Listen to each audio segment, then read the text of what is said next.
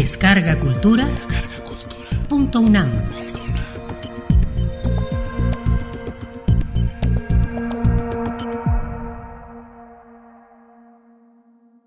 El Bachichas, de Víctor Hugo Rascón Banda. ¡Eh, Bachichas! ¡Fájate esa camisa! Decir bachichas en Santa Rosa es decir uno anda con el faldón de la camisa por fuera del pantalón, desfajado. ¡No seas sangrón, bachichas! Decir bachichas es contar chistes tontos. A ver, bachichas, cántame una canción. Decir bachichas a alguien es reconocer que sabe cantar.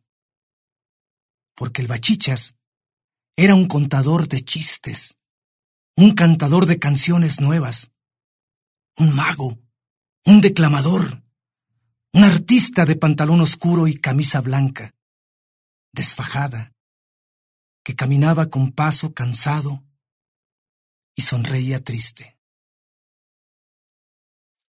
Un día Bachichas llegó a Santa Rosa. Rentó el salón de baile a mi abuelo Francisco y recorrió las calles anunciando su función. Venga a ver a Bachichas, en una variedad apta para toda la familia, esta noche, en única función, a las meras nueve, en el Salón Plaza. Traiga su silla y disfrute algo nunca visto, un teatro cómico musical en el que usted llorará, reirá y ganará fabulosos premios. Precios populares. Agotados los lugares, no se permitirá la entrada. Venga a ver a Bachichas. ¿De dónde llegó? ¿Quién era? ¿Cómo vino a dar a Santa Rosa? ¿Quién le dijo que existía este pueblo minero perdido en la Baja Tarahumara? ¿Quién sabe? Esa noche estábamos todos en el salón plaza sentados en las sillas que trajimos de nuestras casas, porque sabíamos que las bancas del salón no iban a ser suficientes para todos los que fuimos a conocer a un artista que prometía tantas cosas. Al fondo del salón había una cortina colgada de un alambre, con una abertura en medio, y a través de ella se traslucían las lámparas de gasolina que se utilizarían en la función. Ahí estábamos todos, niños y grandes, mujeres que nunca salían de sus casas, viejos enfermos que dejaron su cama y mineros flacos al fondo del salón, de pie, dejando los mejores lugares a los niños y a las señoras. Detrás del telón se escuchó una voz de mujer que decía, Primera llamada. Y la gente cayó su plática. Nadie sabía lo que quería decir primera llamada y todos esperamos que empezara la función. Más tarde, la misma voz de mujer anunció, Segunda llamada. Y la gente volvió a callarse. Estábamos seguros que ahora sí empezaría todo. Porque la campana de la escuela suena una vez para avisar que se acerca la hora de las clases. Y cuando suena la segunda llamada, hay que estar adentro de los salones porque indica que las clases han empezado. La gente se quedó en silencio, esperando el inicio de la función. Pero luego la voz de mujer dijo, Tercera llamada. Entonces, todos nos reímos. Pues este, dijo Simón Banda, que nos irá a tener aquí oyendo sus llamadas, ya van tres y no empieza. ¿O que pensará empezar a la doceava llamada? Yo quise corregirle que no se decía doceava, sino décima segunda, como nos habían enseñado en la escuela porque doceava es una de las doce partes de un todo. Pero en eso se abrió el telón por la mitad y apareció el borracho de la lotería. con una botella en la mano, tambaleándose, con la camisa de fuera a punto de caer sobre los que estaban en la primera fila.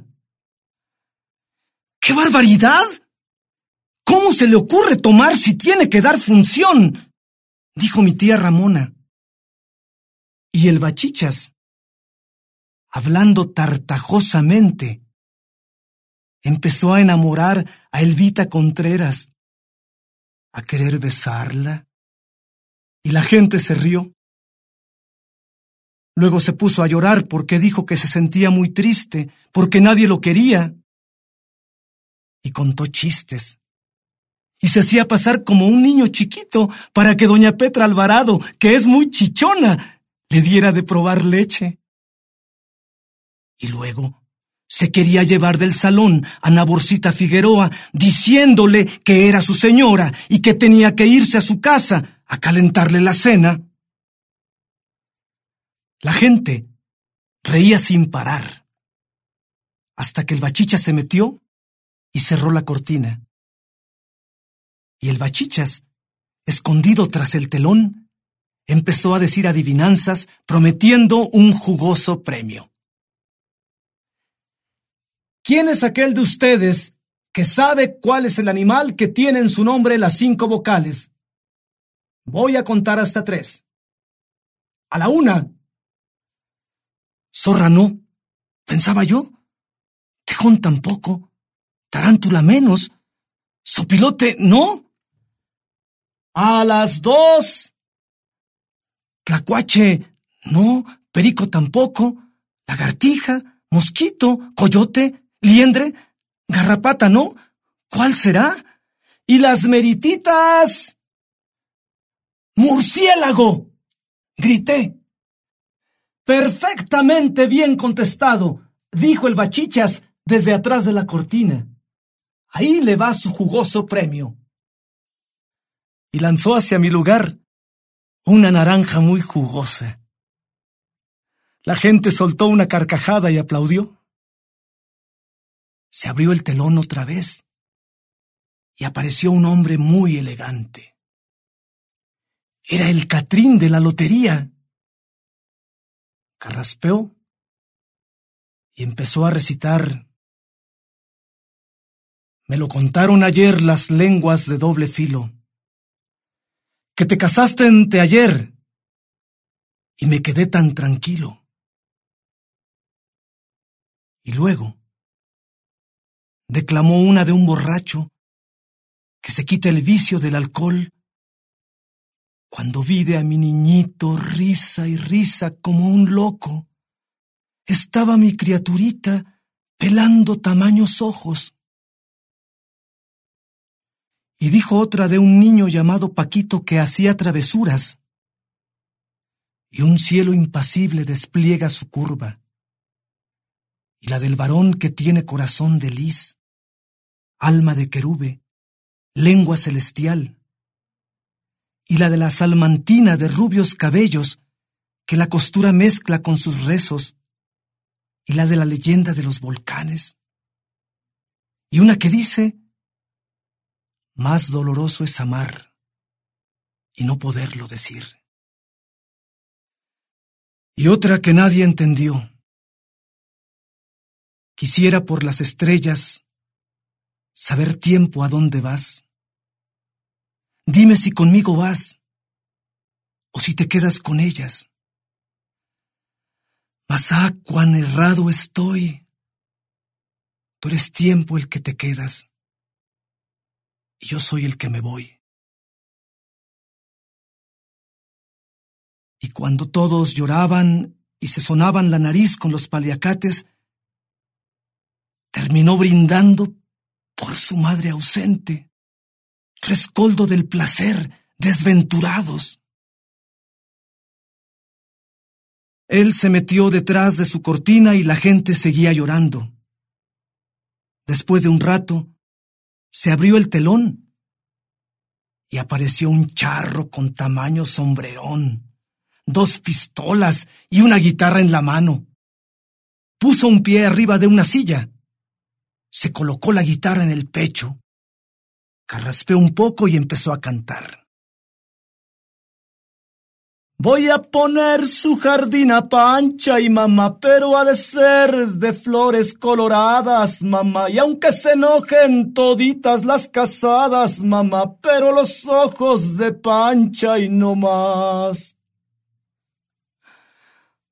Pancha Lucero, Pancha Montes, Panchita Campos, Pancha la del trigo, Doña Pancha Paredes y Pancha Anchondo se pusieron coloradas y sonreían orgullosas de su canción. Aplaudimos y le pedimos otra. El bachichas la cantó y la bailó. Era una redoba norteña. Entrenle con fe al bailazo, agarre bailadora con el taconazo. Rodelle la cintura, meta la cadera y saque el espinazo. Haga lo que doña Lola mejor baila sola que con don Pomposo, que siempre lleva pistola con tres cargadores y es muy afrentoso.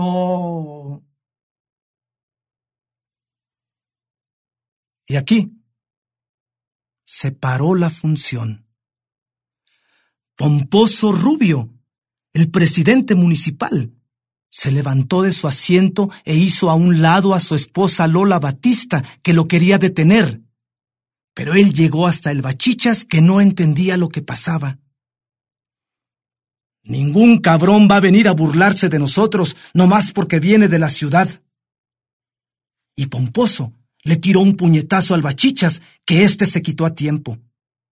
Y luego le tiró otro que tampoco le dio, porque el bachichas brincó a un lado cabeceando y Pomposo le tiró más y más golpes, pero el bachichas saltaba y cabeceaba exagerando saltos y gestos, y Pomposo se enojaba más y más. Todos pensamos entonces que la cosa estaba arreglada y que a lo mejor habían ensayado antes.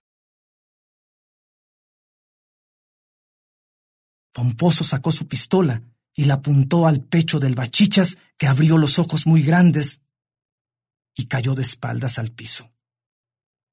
Ahí se quedó sin moverse, como muerto. Pomposo nos miró asustado y nos mostró la pistola. Les juro que yo no lo maté, decía. Los dos policías municipales que cuidaban la puerta se acercaron a su jefe. Doña Lola lo desarmó y lo tomó de un brazo para llevárselo. Ya lo iban sacando del salón, cuando el bachichas abrió los ojos y sonrió y de un salto se levantó. Eh, señoras y señores, aquí no ha pasado nada, gritó. La función debe continuar. Te voy a matar, desgraciado, le gritó Pomposo desde la puerta, antes que su esposa lo sacara a rastras. El bachicha se metió detrás de la cortina. Se oyó su voz. ¿Quién es el familiar de su casa que tiene cinco vocales en su nombre? preguntó. A la de una. Mi papá no, mis hermanos tampoco, les falta la U y, y la I. Pensé, a la de dos. Mi tío tampoco, mi primo menos, y a la de... Mi abuelito. Grité desesperado. Efectivamente, su abuelito tiene las cinco vocales. Pero como es el mismo participante que ganó la adivinanza anterior y no se vale concursar dos veces, el premio queda anulado. Yo estaba a punto de llorar por el enojo, cuando se escuchó otra vez su voz. Pero como siempre traigo un premio de consolación, no recibirá su jugosa recompensa, pero sí la gran oportunidad de convertirse esta noche en mi ayudante. Pase usted al frente, por favor, mi estimado joven. Me levanté y me acerqué a la cortina. El bachichas salió convertido en mago. Me miró sorprendido, luego hizo una mueca de extrañeza y miró al público. Luego volvió a mirarme como si no pudiera creerlo. Pero si esto no es un joven, es un enano dijo. Lo que pasa es que yo era muy chaparro, que crecí al año siguiente cuando mi papá y yo nos perdimos en la sierra. La gente soltó una carcajada. Yo me regresé a mi lugar con la cara roja, pero el bachichas me alcanzó y me arrastró al frente. Pero no importa, niño, también los enanos comenzaron desde pequeños. ¿Va usted a colaborar conmigo? No, respondí. Ah, dijo. El niño se ha molestado con mis impertinentes comentarios. No le pido que me disculpe, porque eso está mal dicho. Las disculpas no se piden, se ofrecen. Por eso yo a este simpático niño le ofrezco mis sentidas disculpas por mi ligereza de lengua. ¿Acepta usted mis sinceras, profundas y verdaderas disculpas? Sí, acepto, le contesté. Muchísimas gracias por su comprensión. Va usted a tener el privilegio y el honor de ser mi dilecto colaborador en estos maravillosos actos de magia que he traído para este respetable público desde lugares remotos, más allá de la China, más allá de Estambul, más allá del Tíbet, donde aprendí las artes de la magia, la prestidigitación y la clarividencia con descendientes directos de los antiguos magos de Bagdad, Alejandría y el Turquestán. Suplico a ustedes guardar silencio porque se necesita mucha concentración. Usted, señora, tápele la boca a su pequeño engendro que no cesa de gimotear, o cámbiele los pañales, porque hasta acá llega el aroma de sus gracias. Y usted, señor, tenga la amabilidad de controlar su triperío, porque sus infernales ruidos estropearán estos difíciles e increíbles actos. Y tú, chamaco latoso, deja de estar jalándole los cabellos a tu hermana y límpiate esos mocos, que más bien parecen velas transparentes. Silencio. Por favor. Se hizo el silencio. El bachichas le sacó un anillo de las orejas a Palmirita Soto, a quien siempre le gusta andar con joyas, a Ramoncita Ochoa, que vende huevos casa por casa, le sacó uno de su pecho.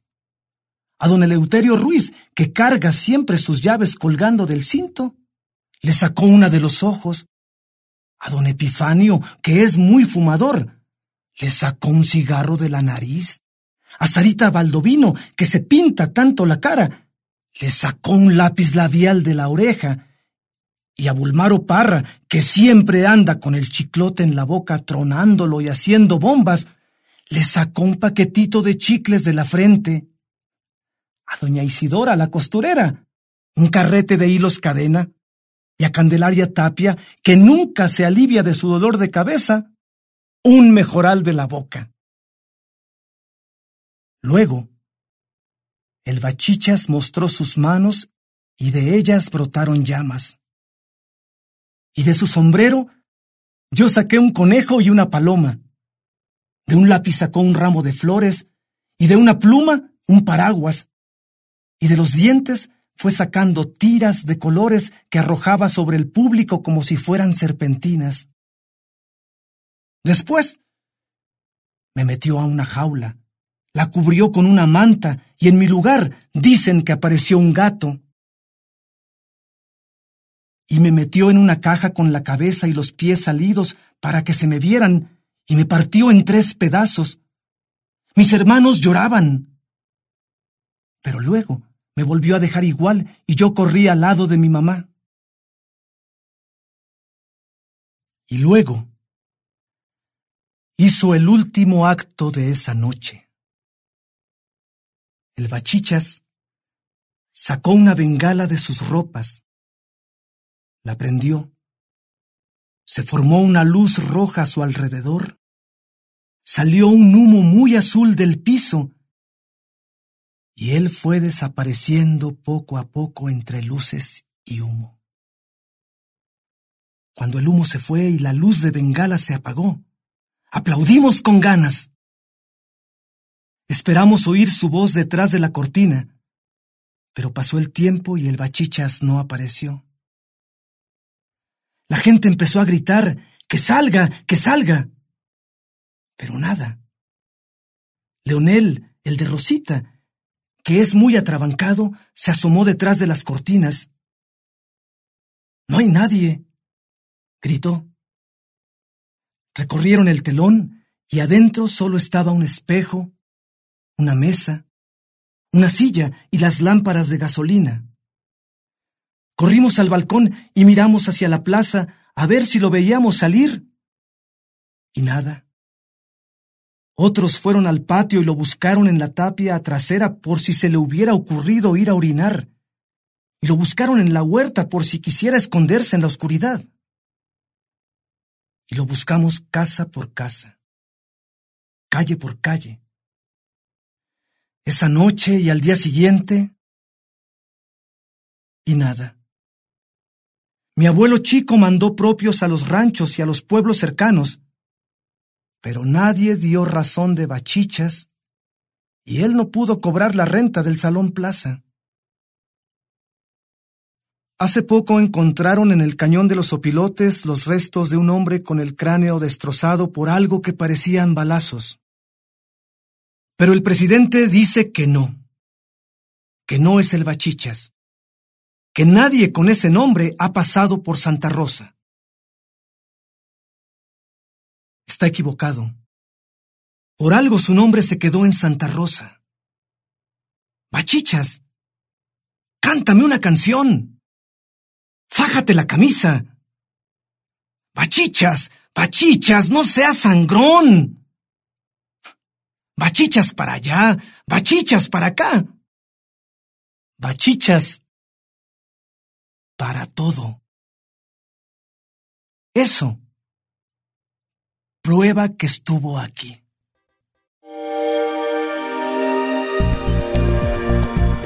Descarga cultura. Descarga cultura. Punto UNAM.